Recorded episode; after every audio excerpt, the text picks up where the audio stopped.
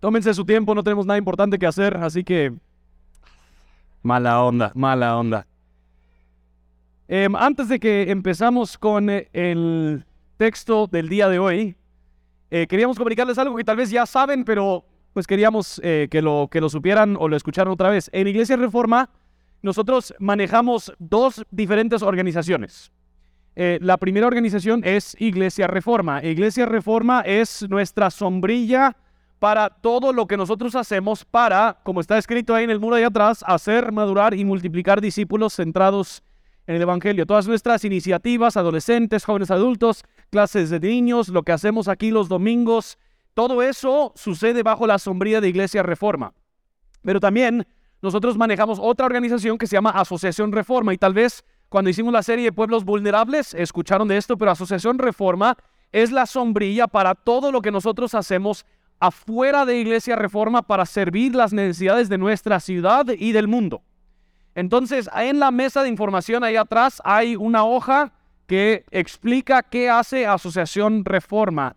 Y es importante que lo sepan porque cuando ustedes dan a Iglesia Reforma, no solo están dando a Iglesia Reforma, sino que Iglesia Reforma es el donante principal para Asociación Reforma.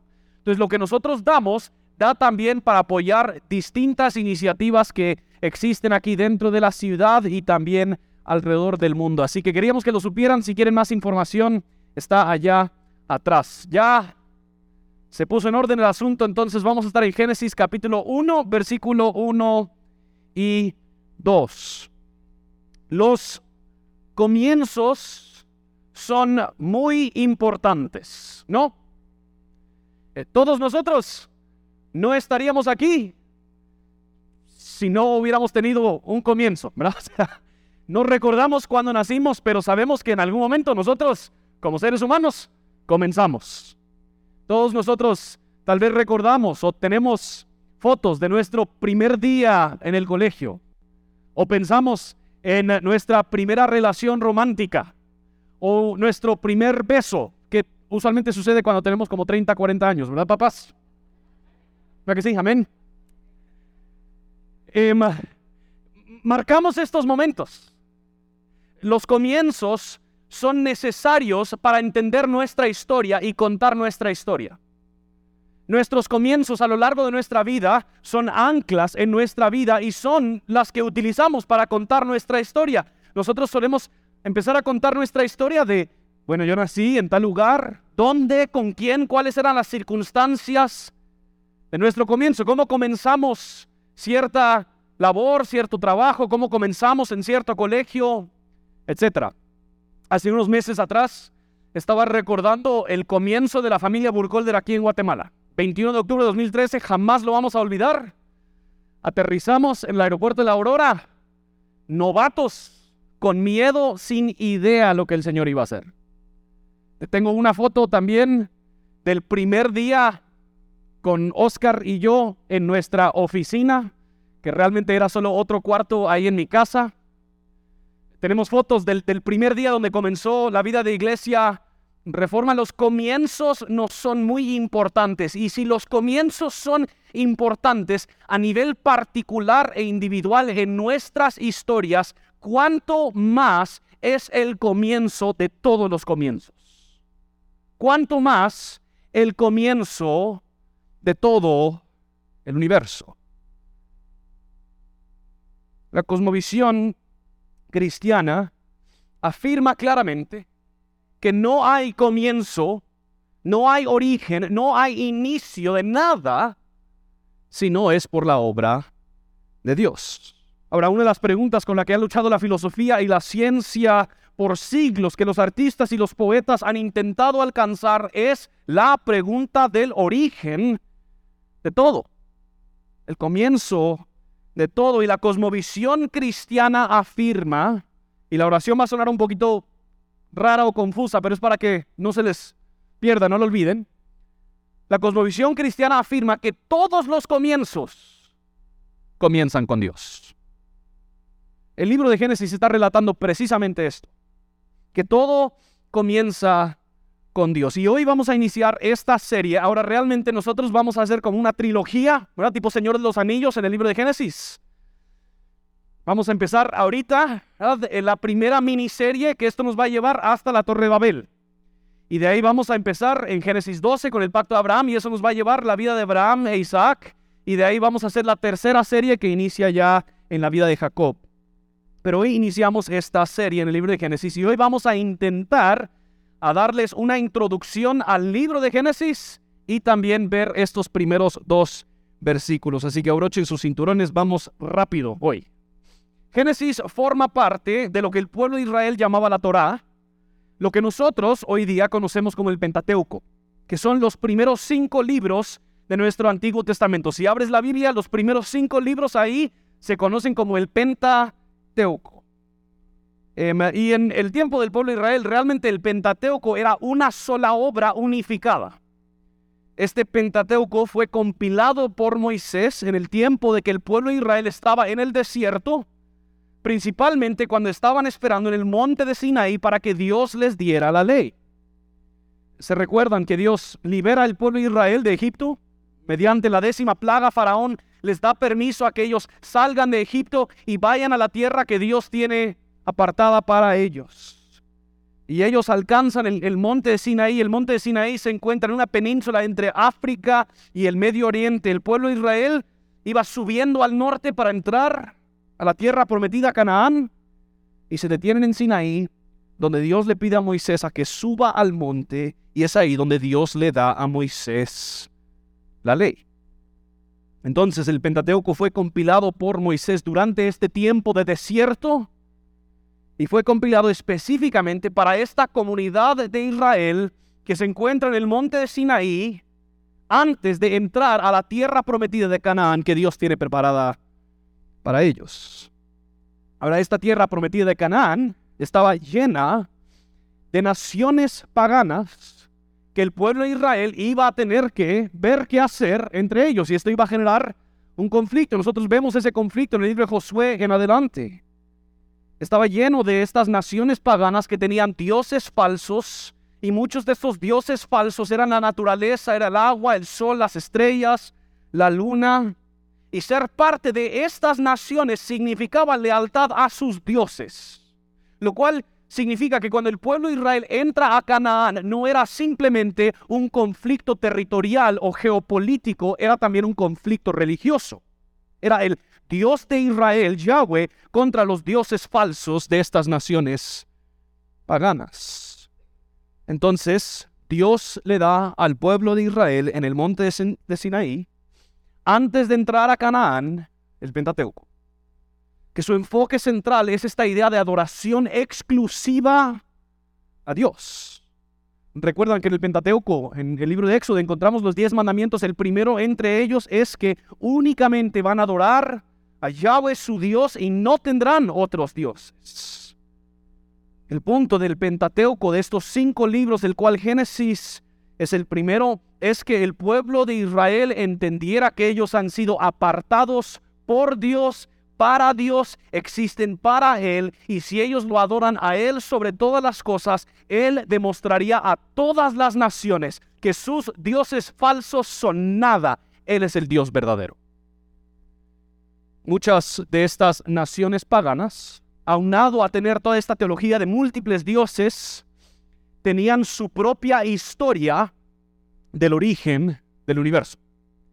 Y muchas de estas narrativas, estas historias son muy interesantes y no les voy a explicar en gran detalle porque algunas son un poquito gráficas también, pero algunos de los mitos de estas naciones daban a entender que bueno, uno de los mitos principales, el mito babilónico, decía que hay dioses y un cierto dios al conquistar a la diosa de las aguas como rey victorioso, él crea el cosmos para su beneficio con los restos corporales de los dioses que ha conquistado.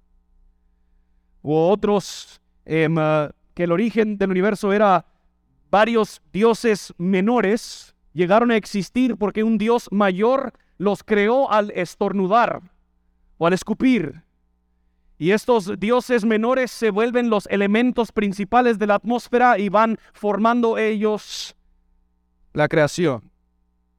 El pueblo de Israel iba a entrar a tierras cuyas religiones y filosofías eran muy parecidas a estas ideas. Eran naciones paganas con múltiples dioses, con una adoración a la naturaleza como poder divino. Y es contra ese trasfondo que nosotros escuchamos estas palabras. En el principio, Dios creó los cielos y la tierra. La tierra estaba sin orden y vacía, y las tinieblas cubrían la superficie del abismo y el Espíritu de Dios se movía sobre la superficie de las aguas. Vamos a tomarlo frase por frase. En el principio. Esta frase marca la inauguración de algo con propósito. No es simplemente un término cronológico, no simplemente está diciendo que había un punto donde las cosas iniciaron, más bien es como el lanzamiento de una flecha. La flecha va hacia una dirección, hacia un destino. Y las frases en las escrituras, principio y fin, están ligadas muy frecuentemente. Hablamos de que Dios es el tanto el principio como el fin, Él es el alfa y el omega. Cuando hablamos de lo que viene en el futuro para el ser humano y para los cristianos que han confesado fe en Cristo, hablamos de nuevos cielos y nuevas tierras. Frases muy parecidas a lo que escuchamos aquí en el principio. Decir en el principio implica que ese principio tiene un fin. El comienzo de los cielos y la tierra no es un comienzo al azar no es un comienzo accidental. Es un comienzo que tiene un propósito, tiene una meta. Y inmediatamente después el autor nos ayuda a entender por qué este comienzo tiene un propósito. Tiene un propósito porque en el principio Dios creó los cielos y la tierra. La creación de todas las cosas tiene un propósito porque hay un Dios soberano que está obrando en este comienzo. Cuando la Biblia dice en el principio Dios está dando por sentado que en ese principio Dios ya estaba. Esto no era el comienzo de Dios. El, ser, el único ser que nunca ha tenido un comienzo. Y por eso todos los comienzos comienzan con Dios, es Dios. Ahora, cuando hablamos de Dios en este pasaje, y lo vemos a lo largo ya del libro de Génesis, no estamos hablando de una fuerza, de un poder, no nos referimos al, al, universo o a un poder supersticioso como el horóscopo o magia o algo así. Nos referimos a un ser personal e intencional que ha obrado desde el principio con propósitos que son conformes a su naturaleza y su carácter. Evis Carballosa lo explica así. Dice el Dios del Génesis y del resto de las Sagradas Escrituras es un Dios vivo y activo, en contraste con los ídolos de las naciones. Mas Jehová es el Dios verdadero, Él es el Dios vivo y Rey eterno. A su ira tiembla la tierra y las naciones no pueden sufrir su indignación. Los ídolos de las naciones no tienen vida. La vida de Dios es eterna. Él tiene vida en sí mismo, su vida es propia, no se deriva de ningún otro ser, su vida es constante, ni aumenta ni disminuye. En el Antiguo Testamento hay varias palabras que se utiliza para hablar acerca de Dios. Y en este primer, esta primera mención de Dios, la palabra que escoge el autor es la palabra Elohim. Ahora, Elohim es una palabra que se puede utilizar para referirse a, poderes espirituales, potestades espirituales, a, distintos dioses, aún paganos, pero el autor utiliza verbos en el singular, lo cual nos da a entender que él no se refiere a los dioses, más bien a un solo Dios, y es este Dios que ha obrado desde el principio. Más adelante en el libro de Génesis, nosotros aprendemos el nombre pactual de Dios, Yahweh. Pero en este contexto de Génesis 1 está hablando de la creación de todo el universo, entonces el énfasis no está en la relación particular de pacto que Dios tiene con Israel, por eso no usa Yahweh, más bien es, está demostrando la superioridad que tiene Dios sobre la creación y por eso usa la palabra Elohim. Ahora esta parte, en el principio Dios forma un contraste con estos otros mitos y narrativas del origen de las cosas que surgen de las civilizaciones paganas alrededor de la tierra prometida. Moisés está ayudando a la comunidad que se encuentra en Sinaí a entender que ellos no adoran a múltiples dioses como lo hacen los de Egipto y como lo harán las naciones de Canaán, sino que ellos son un pueblo de un solo Dios y es el Dios verdadero que ha obrado desde el principio. En el principio, Dios creó. La palabra usada aquí por el autor es una palabra que en todos sus usos en el Antiguo Testamento siempre tiene como sujeto a Dios no se aplica esta palabra a los seres humanos. Hay otras palabras que cuando habla de que el ser humano hace algo o crea algo, utilizan esas. Esta se reserva únicamente para Dios. Y es de aquí, junto con todo el contexto de lo que nosotros vemos en Génesis 1, que por siglos cristianos hemos creado que Dios ha creado todas las cosas ex nihilo. ¿Sí? Todos juntos. Ex, ya aprendieron latín o algo así, creo que es latín. Ahí. De la nada, lo que significa ex nihilo. Nada existía y Dios hizo que existiera. Él, él, no creó los cielos y la tierra de material ya preexistente. Él no creó los cielos y la tierra de los restos de algunos otros dioses que él había destruido y conquistado. Más bien, no había nada y Dios creó de la nada todo. Y todo lo que nosotros usamos o creamos, lo hacemos usando material ya existente. El, artista usa pinturas, colores. El poeta usa palabras, idioma, metáforas. El inventor, aunque crea algo nuevo para la sociedad, utiliza materiales que ahí ya estaban. Una de las cualidades que entonces distingue a Dios de toda su creación es precisamente su capacidad de crear ex nihilo, de la nada. Ningún ser humano lo puede hacer. Dios es quien creó y Él creó en el principio los cielos y la tierra. Ahora, esta es una frase que no se refiere específicamente a las nubes y el fondo azul que vemos al salir un día soleado sino que se refiere a la totalidad del universo, a la esfera celestial, donde están todos los seres que ahí existen, y la esfera terrenal, y todos los seres que ahí existen. Todo lo que hoy vemos, experimentamos, tocamos y medimos encuentra su inicio en el Dios creador. Y también todo lo que no vemos, todo lo que no percibimos. Los ángeles, los poderes y las potestades, las autoridades espirituales, absolutamente todos ellos tuvieron un inicio y por lo tanto son sujetos a aquel que los creó. Son súbditos creados por él. Es de aquí donde empezamos a desarrollar nuestra teología de que Dios es soberano sobre todas las cosas porque Él ha creado todas las cosas. Es imposible que algo, ya sea en la tierra o en los cielos, sea superior a Dios porque encuentra su inicio, su comienzo en la obra de Dios. En muchas de las creencias de las naciones que estaban en Canaán, había mucha superstición. Se veía las fuerzas, los elementos de la naturaleza como el cielo, la tierra, la luna, la lluvia, el sol, los veían como deidades y aplanaban esta idea de Dios y naturaleza. Y las creencias de estas naciones no distinguían entre la creación y sus dioses, más bien era una sola cosa. Pero el libro de Génesis está haciendo una distinción muy importante y precisa para el pueblo de Israel. Dios no es igual a su creación. Dios es distinto de su creación.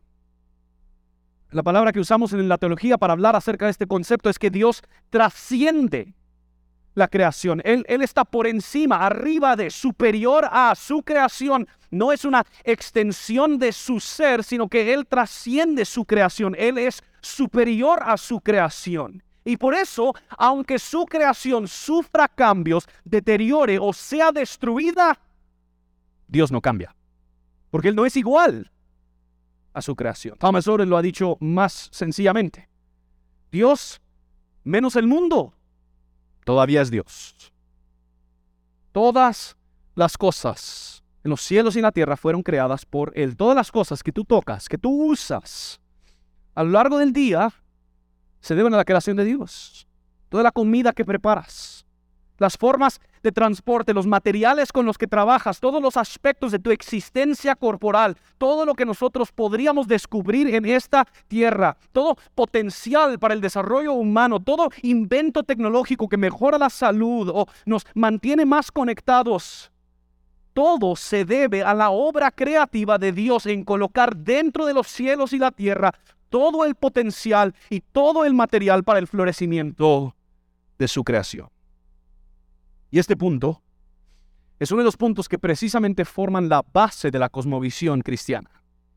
Todo lo que creemos como cristianos, su punto de partida es Dios.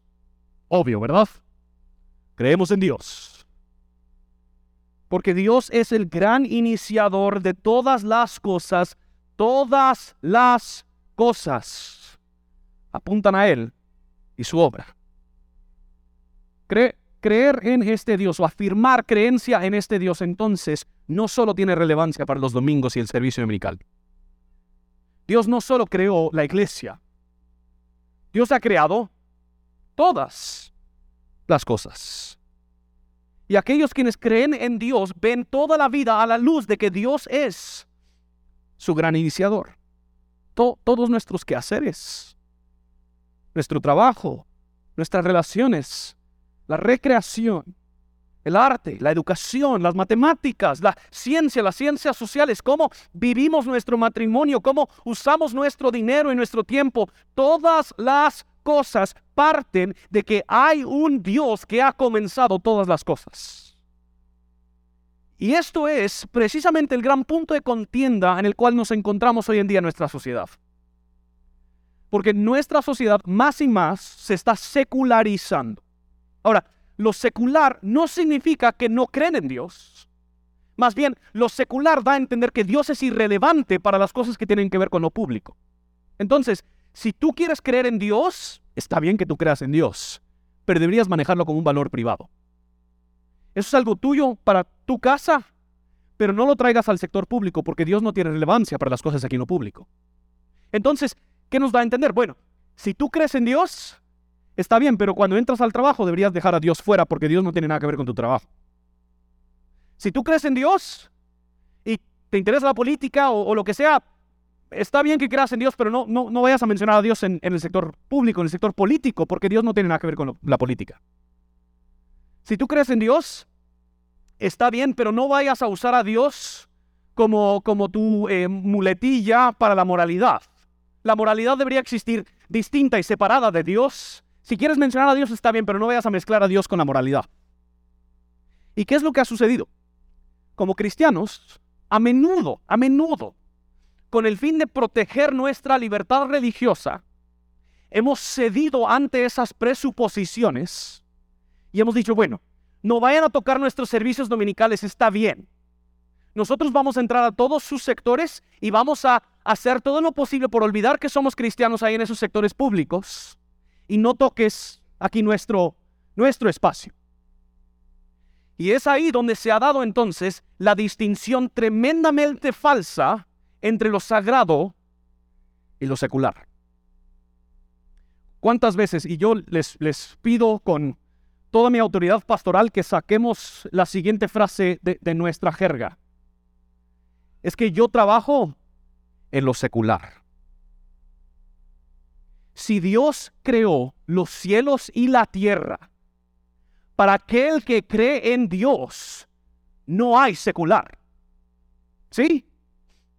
No hay una, una, esfera que no se encuentra bajo la soberanía y bajo el gobierno de Dios. Al contrario, para aquel que cree en Dios, su trabajo hecho para Dios, para la gloria de Dios, reconociendo y afirmando la presencia de Dios, es tanto ministerio como lo es la predicación. Por más lejos que quizás se sienta tu trabajo de la predicación, al hacerlo con tus ojos puestos en Dios, para la gloria de Dios, tu trabajo es también ministerio, precisamente porque no hay secular para aquel que cree en Dios. Como cristianos hemos cedido ante estas ideas. Y Moisés en unas palabras nos recuerda, en el principio, yo lo creo, todo. Y la tierra estaba sin orden y vacía, y las tinieblas cubrían la superficie del abismo, y el Espíritu de Dios se movía sobre la superficie de las aguas. Me tengo que tranquilizar, denme un momento. Lo sagrado y lo secular sí me... Ya vamos, ya vamos. La tierra está descrita en este versículo e-, en un estado sin forma. O sea, pareciera de una forma muy, no muy precisa, que, que, eh, yo se los voy a explicar de una forma muy precisa, que, que Dios creó la masa de elementos que luego Él formaría para, que, para hacer que la tierra fuese habitable. Pero el, el punto en este momento es que la tierra no es está en una condición habitable, sin orden y vacía. Y en los actos de creación que lo siguen, vamos a ver cómo es que Dios empieza a darle forma y hace que la tierra sea tanto habitable como productiva para el florecimiento de las criaturas. Esas palabras sin orden y vacía son palabras que hasta cierto punto dan gracia y podríamos traducirlas coloquialmente, era un relajo. Era un relajo. Y luego dice que las tinieblas cubrían la superficie del abismo. Ahora personas han tomado esta frase como para decir, wow, ahí estaba la maldad. O sea, las tinieblas cubrían la superficie del abismo. Yo creo que la lectura sencilla es más razonable. Estaba oscuro. ¿Sí? Porque ¿qué pasa en versículo 3? Dios dice que hay luz. Que hay luz. Y luego dice, el Espíritu de Dios se movía sobre la superficie de las aguas. Las aguas son las que en unos versículos Dios las separa y llama mares. Ahora, en, en, las otras narrativas de estas naciones paganas, las aguas a menudo eran el resultado del caos entre los dioses. Y específicamente en, en, en el mito babilónico, el abismo y las aguas son personificadas en una diosa que es rival del dios supremo que se llama Marduk. Y Marduk conquista a esta diosa y de su cadáver aguado él crea los cielos y la tierra. Pero Moisés está demostrando algo muy diferente en la historia de la creación, ¿verdad? Las aguas no son producto resultado del caos. Las aguas ni son personificadas, más bien son simplemente una creación inánime que responde al mandamiento de Dios. Dios no tiene rivales. No hay nada más que está actuando en su contra, más bien el que está activamente obrando, el que se está moviendo es Dios, porque su espíritu se está moviendo sobre la superficie de las aguas. Y es aquí donde también afirmamos que este Dios creador es el Dios trino. La creación es un acto trinitario. No es el Padre que se encarga solamente por la creación, más bien el Dios trino obra. El Espíritu aquí se está moviendo sobre la superficie del agua y nosotros sabemos que en el resto de la historia del Nuevo Testamento, Dios en el resto de la historia en Génesis 1, perdón, Dios crea por medio de su palabra y el resto de la Biblia nos explica que esa palabra no es simplemente un decreto, más bien esa palabra es una persona. Y nos dice Juan, en Juan 1, después de decir en versículo 1, en el principio era el verbo, la palabra, el logos, y este verbo estaba con Dios y era Dios, nos dice en Juan 1, 3, todas las cosas fueron hechas por medio de él, hablando de Jesucristo.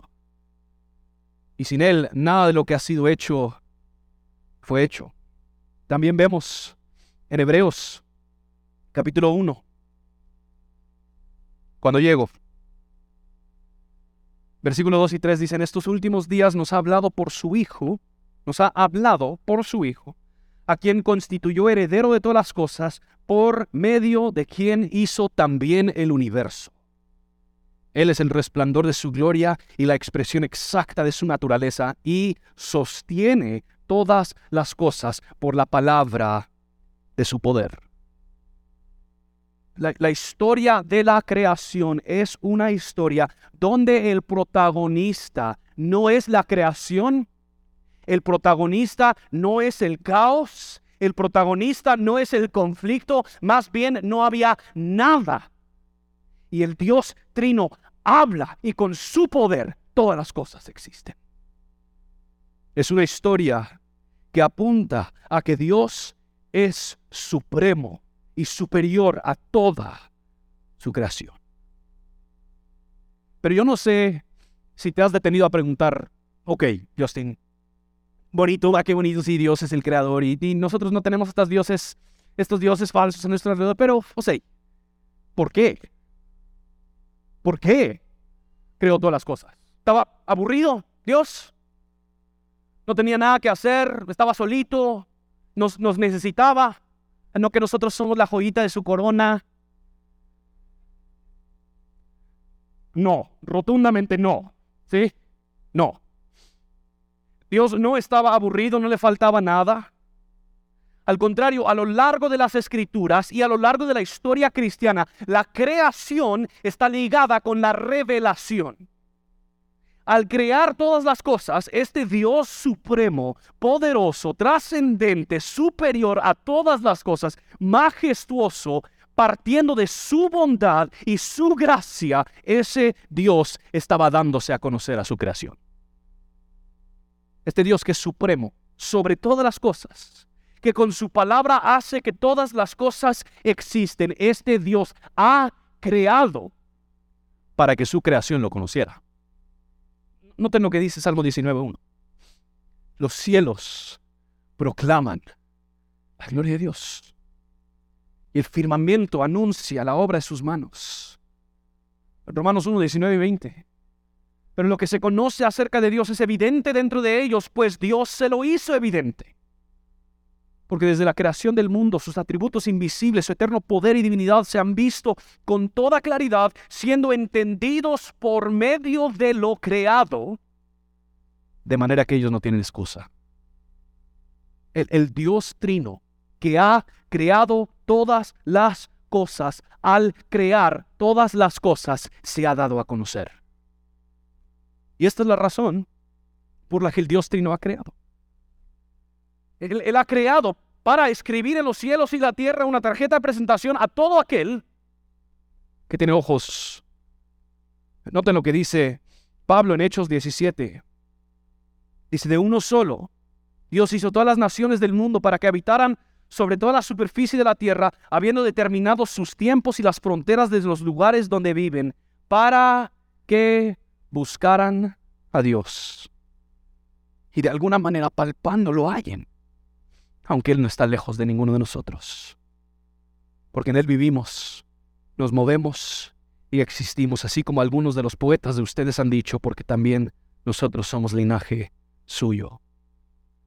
Dios ha creado todas las cosas todas las naciones al crearlas lo ha hecho para revelarse, para que lo conociéramos. Y todo el Pentateuco testifica precisamente de esto. Dios tiene la comunidad de Israel parada aquí enfrente de Sinaí. Él está diciendo, ¿no ves todo lo que yo he hecho?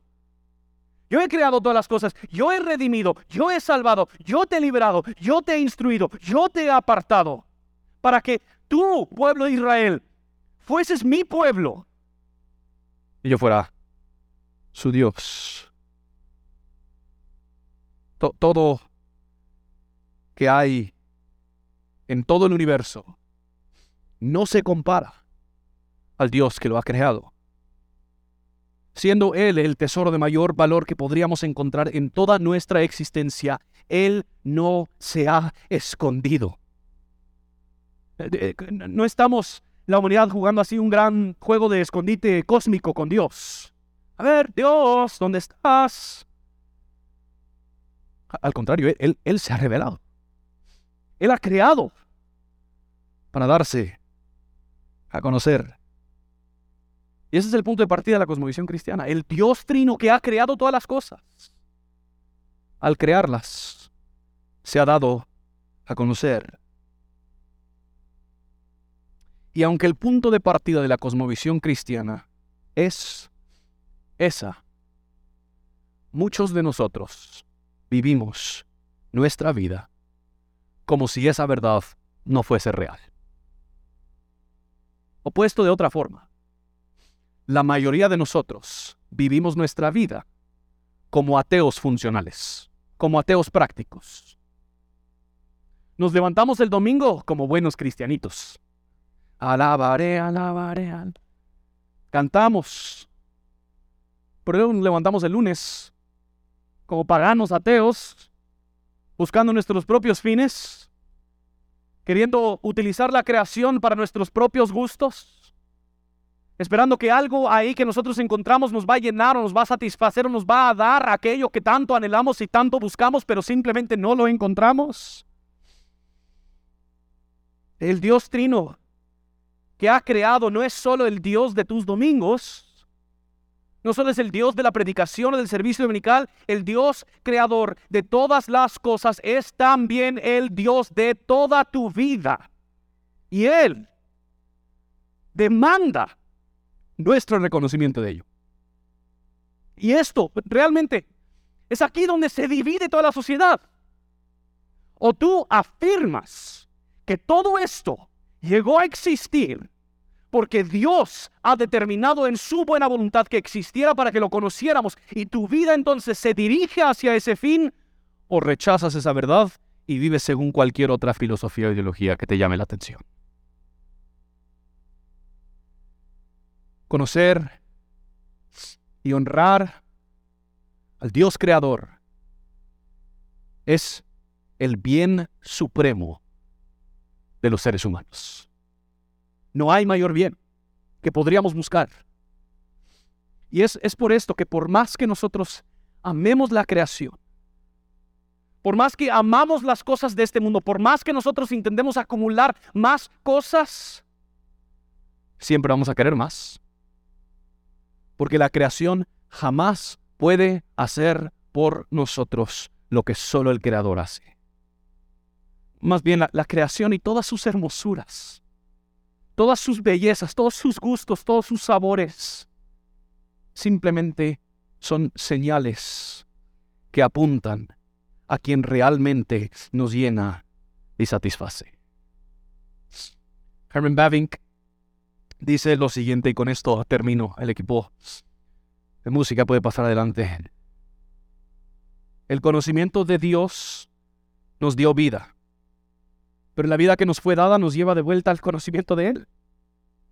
En Dios encontramos todo nuestro bienestar y toda nuestra gloria.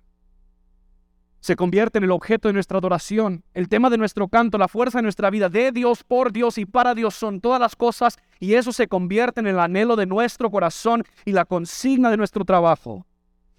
Nosotros juntos, con todas las criaturas que nos rodean, nos convertimos en medios para su gloria. Y yo no sé, yo no sé. ¿Cuáles son tus anhelos más profundos para este año? Yo no sé cuáles son tus metas, tus objetivos, lo que tú quieras lograr, pero las escrituras son claras que el fundamento de todas las cosas es el conocimiento de Dios. Y no hay nada que tú podrás perseguir que es superior a conocer a Dios. Nada. Esto es el, el bien mayor del hombre. El bien mayor de toda la creación, conocer a Dios y honrarlo a Él como supremo sobre todas las cosas. Ahora vamos a tomar los elementos de la Santa Cena y, y, y quizás tú como yo estás sentado pensando, bueno, qué, bonito Justin. Pero aunque yo quisiera conocer a Dios, yo, yo no sé si yo soy digno de tal hermosura. O, o, puesto de otra forma, aunque yo quisiera conocer a Dios, yo no sé si Dios realmente me quiere conocer a mí. Y cuando nosotros vemos a lo largo de las escrituras, la creación también está ligada a la salvación. Porque lo que Dios ha hecho en la creación, al testificar, al manifestar cómo Él es, Él lo ha hecho de una forma aún mayor al enviar a su Hijo Jesucristo. Entonces, en, en ese mismo pasaje, en Hebreos capítulo 1, el autor de Hebreos dice, cuando lo encuentro otra vez, Dios habiendo hablado hace mucho tiempo, en muchas ocasiones, de muchas maneras a los padres por los profetas en estos últimos días, nos ha hablado por su Hijo, a quien constituyó heredero de todas las cosas, por medio de quien hizo también todas las cosas. Él es el resplandor de su gloria y la expresión exacta de su naturaleza. Sostiene todas las cosas por la palabra de su poder. Después de llevar a cabo la purificación de los pecados, este Hijo que creó todas las cosas, se sentó a la diestra en la majestad de las alturas, siendo mucho mejor que los ángeles, por cuanto ha heredado un nombre más excelente que ellos. El, el punto, mis hermanos y hermanas, aquello que tú has sentido como obstáculo para conocer a Dios ya ha sido tratado y eliminado en Cristo Jesús si tú confiesas en Él. Y por lo tanto, porque Dios se ha revelado en Cristo, tú y yo lo podemos conocer. Y no solo eso, él nos puede conocer. Así que vamos a tomar la Santa Cena y lo que nosotros celebramos en los elementos de la Santa Cena es precisamente eso. Que a pesar de nuestra rebeldía, de todas las razones por las que nosotros no deberíamos conocer a Dios, Dios ha seguido obrando, se ha seguido revelando. Y Él ha obrado en la persona de Jesucristo para que tú y yo lo conociéramos. Siempre le decimos, esto es una cena familiar. A lo que nos referimos no es que tú tienes que ser parte de Iglesia Reforma, pero que te consideres cristiano, que perteneces a la familia de Cristo, al haber creído este mensaje. Pero también queremos nosotros siempre tomar unos momentos para evaluar nuestro corazón y, traer ante Él, confesando nuestro pecado. Y quizás prácticamente podrías pensar en los momentos esta semana donde tú viviste como un ateo funcional. Donde simplemente ya, ya no te importó, ya ni pensaste, ya ni consideraste la presencia de Dios contigo. Tomemos unos momentos para evaluar y de ahí juntos tomaremos los elementos de la Santa Cena.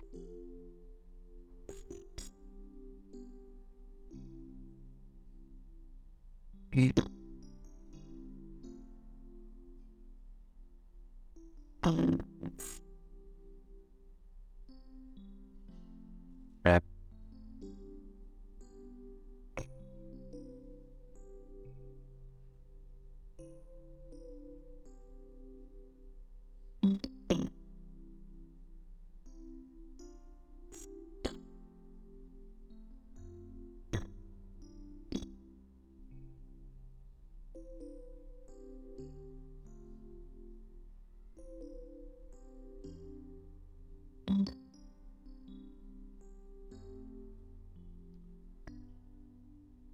Si no te han llegado los elementos de Santa Cena, si podrías simplemente levantar la mano si hay alguien que le falta.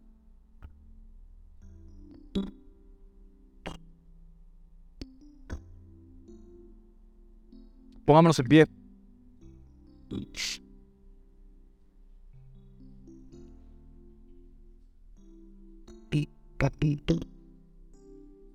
Jesús en su oración sumo sacerdotal en Juan 17, a, punto, antes, después de que le dio los elementos a los discípulos, encontramos a Jesús orando y él le dice al Padre, glorifícame a mí, ya que yo te he glorificado a ti.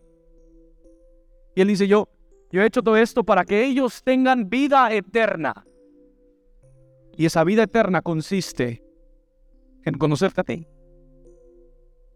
En la noche que nuestro Señor Jesucristo fue entregado, Él tomó el pan diciéndole a sus, discípulos, este es mi cuerpo, quebrado por ustedes, por el perdón de sus pecados, para que puedan conocer plenamente a Dios.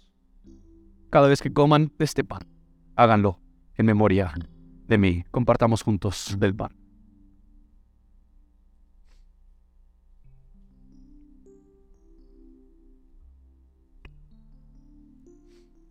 El, el- vino o la copa es señal y símbolo del cultivo y del fruto del cultivo. Y es, es un recuerdo de los nuevos cielos y la nueva tierra que los que están en Cristo heredaremos. Jesús le dice a sus discípulos, tomando la copa, esta es mi sangre, que es derramada por ustedes, la sangre del nuevo pacto, de la nueva creación. Cada vez que beben esta copa, háganlo en memoria de mí. Compartamos juntos de la copa. La promesa de esas primeras tres palabras, en el principio, es que ese principio se dirige hacia un fin. Y Jesús le dice a sus discípulos, Pablo le dice, perdón, a la iglesia de Corinto, cada vez que coman este pan y beben de esta copa, anuncian la muerte de nuestro Señor Jesucristo hasta que llegamos a ese fin. Los cielos renovados, la tierra renovada, donde todas las cosas están puestas en orden bajo su justicia y su gobierno. Hasta que llegue ese día, la iglesia, el pueblo de Dios, alzamos nuestra voz, domingo tras domingo, necios, porque creemos que esto es cierto. Y lo adoramos y lo amamos a Él sobre todas las cosas. Así que cantemos, iglesia.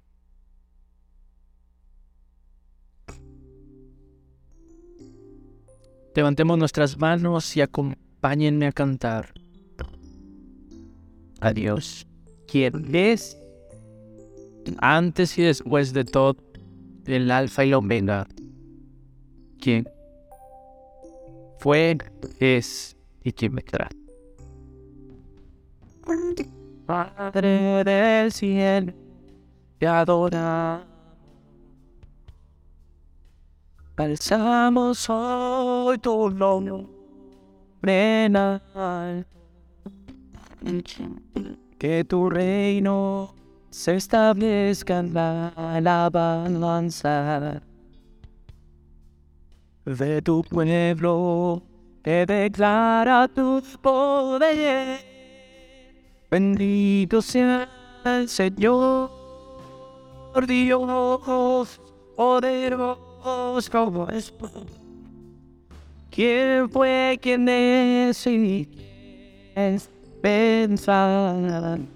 Bendito sea el Señor, Dios poderoso. Por siempre bendita. Todos juntos cantemos. Padre del cielo, te adoramos. Padre del cielo, te adoramos. Alzamos hoy tu nombre. Que tu reino se establezca. Que tu reino se establezca en la, la balanza de tu pueblo que declara tu poder. Bendito sea el Señor, tu Dios poderoso. ¿Quién fue que te recibió? Petra? Bendito sea el Señor, tu Dios poderoso por siempre. Cantemos todos juntos nuevamente. Bendito sea el Señor, Dios poderoso. ¿Quién fue que me vendrá? Bendito sea el Señor, mi Dios poderoso por siempre. Sí, una vez más. Bendito sea el Señor, Dios poderoso. ¿Quién fue el que te. Bendito sea el Señor. Mi Dios, oh poderoso.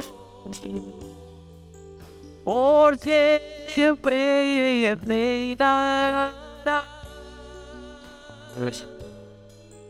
Por siempre reina. Por siempre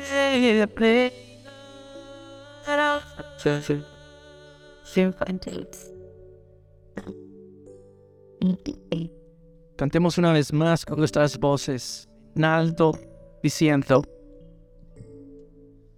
Bendito sea Señor.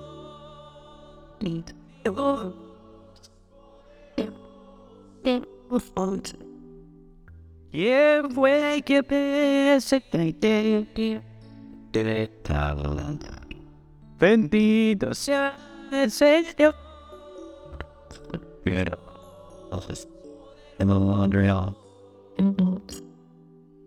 Por siempre en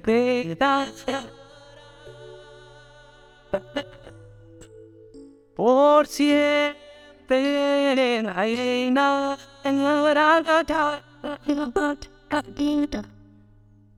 Por siempre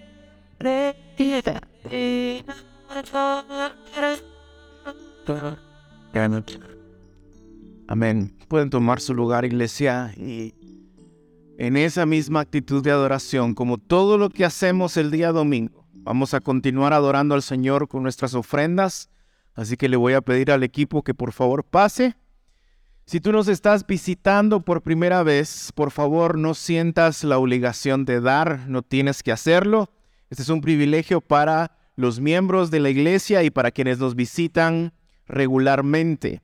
Y recordamos que al dar lo hacemos bajo eh, la convicción de que no damos porque queremos algo a cambio, sino que damos porque en Jesús lo tenemos todo. Y es una respuesta como nuestra adoración a lo que Él es y a lo que Él ha hecho. Si quieres hacer un cheque, por favor, hazlo a nombre de Iglesia Reforma y les pedimos que se recuerden que es 2023, ya no es 2022. Así que pónganle bien la fecha ahí si van a hacer un cheque. Si tú nos visitas también por primera vez, eh, quisiéramos conocerte, saber cómo podemos servirte. Allá atrás está la mesa de conexión en donde te puedes acercar, darnos eh, tu correo electrónico para que te puedan llegar eh, la información de nuestras actividades o ah, información también acerca de nuestras comunidades visionales entre semana para que puedas conectarte con ellas.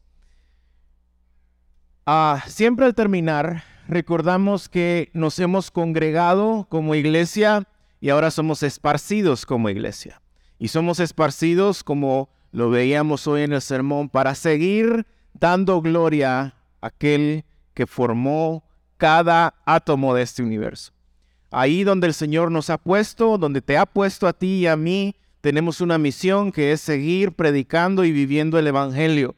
Nuestra vida eh, espiritual no se resume a dos horas. Todo lo que hacemos es espiritual, es para la gloria de Dios. Así que para salir empoderados y eh, em, fortalecidos con la palabra, les voy a pedir que por favor abran sus Biblias en Primera de Corintios capítulo 12. Primera Corintios capítulo 12, verso 25 en adelante, y cuando lo tengan, que se puedan poner de pie para poder ser despedidos con la palabra. Pablo está hablando acerca de cómo Dios ha dado a la iglesia diferentes miembros y cómo debe de haber unidad dentro del cuerpo de Dios, dentro de los diferentes miembros, grandes, pequeños. Y hablando al inicio en nuestra oración corporativa, entendiendo que hay familias dentro de nuestra comunidad que necesitan encontrar trabajo, que están en necesidad, queremos eh, que la palabra del Señor nos anime siempre a compartir, a ser generosos, a velar por nuestros hermanos. Así que la palabra del Señor dice, a fin de que el cuerpo, perdón, a fin de que en el cuerpo no haya división, sino que los miembros tengan mismo cuidado unos por otros. Iglesia Reforma, si un miembro sufre, todos los miembros sufren con él, y si un miembro es honrado, todos los miembros se regocijan con él. Es la palabra del Señor. Señor, te pedimos que hoy nos acompañes. Gracias por el privilegio de haber cantado el Evangelio, orado el Evangelio, escuchado el Evangelio. Permítenos hoy salir de esta bodega a seguir viviendo el Evangelio. Padre, gracias porque eres un Dios cercano, un Dios soberano, poderoso que ha creado todo de la nada, pero aún así te preocupas de cada detalle de nuestra vida. Gracias, Señor, porque eres un Dios que no está lejos de nosotros. Permítenos a nosotros como tu iglesia también preocuparnos los unos por los otros y seguir dando testimonio de nuestra fe ahí donde nos has puesto, Señor. Gracias en Cristo Jesús oramos. Amén y amén.